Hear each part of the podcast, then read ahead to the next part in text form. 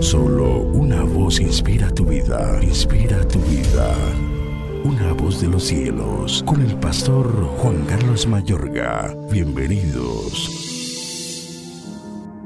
Porque hay un solo Dios y un solo mediador entre Dios y los hombres, Jesucristo hombre. Segunda de Timoteo 2.5. En Cristo somos facultados para orar.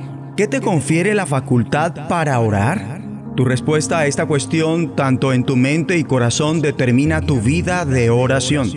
¿Sabías que es por la oración que cuentas con el medio para comunicarte con Dios? Es el medio a través del cual tu espíritu se influencia y tú influencias por la voluntad y el plan del Señor de la creación.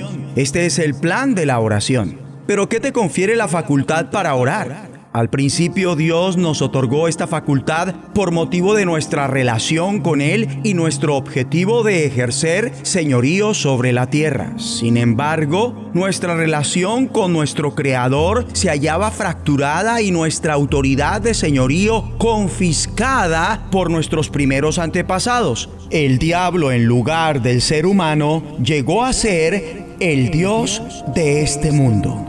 ¿En dónde queda por esto la gente con respecto a la comunión con Dios y sus planes para la oración?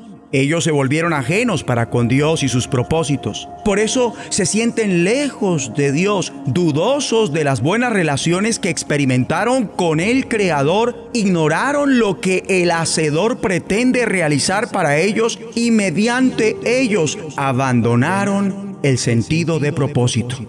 Mi amigo y amiga, tu propia vida de oración se parece a esto.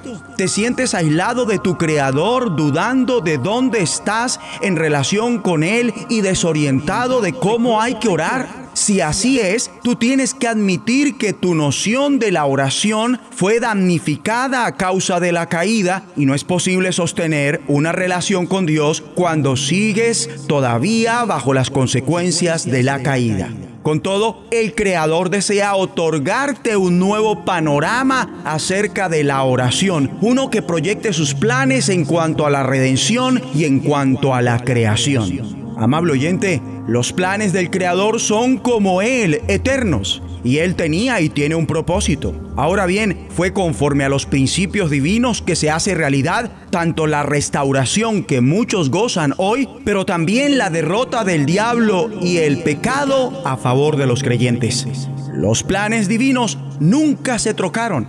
El propósito divino no fue sencillamente despojar al diablo del dominio de este planeta, definitivamente no. Él bien lo pudo realizar pero jamás lo efectuaría. De haberlo realizado, el diablo bien tendría el derecho de acusar al Señor de lo que él, el diablo, había realizado, apoderarse del dominio que se le había concedido al ser humano en la creación. Sin lugar a dudas, del Altísimo es el poder y el dominio.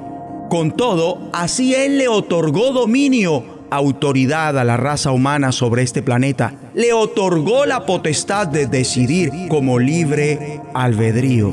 Y el Señor de la creación no invalidaría ni mucho menos anularía esos dones, aunque el ser humano pecó, desechándolo a Él, volviéndose merecedor de ser separado para siempre de Él. Lo asombroso es la honra excepcional que le da el Creador a la raza humana.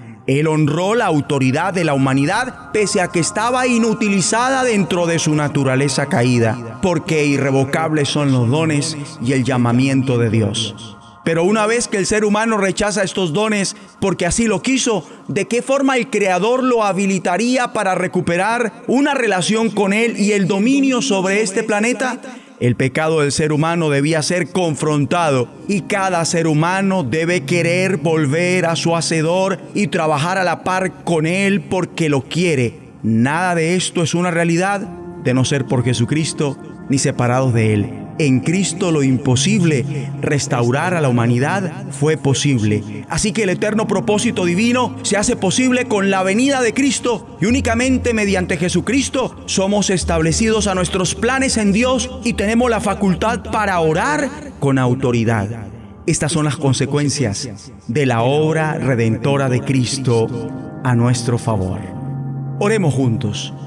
Abba Padre, te agradecemos por la redención que es en Cristo Jesús.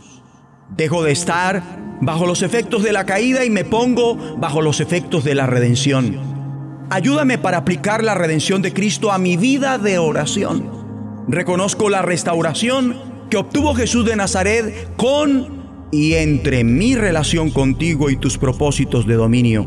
Ni el diablo ni el pecado tienen dominio sobre mí. Ahora tengo autoridad y entrada a ti en el nombre de Jesucristo.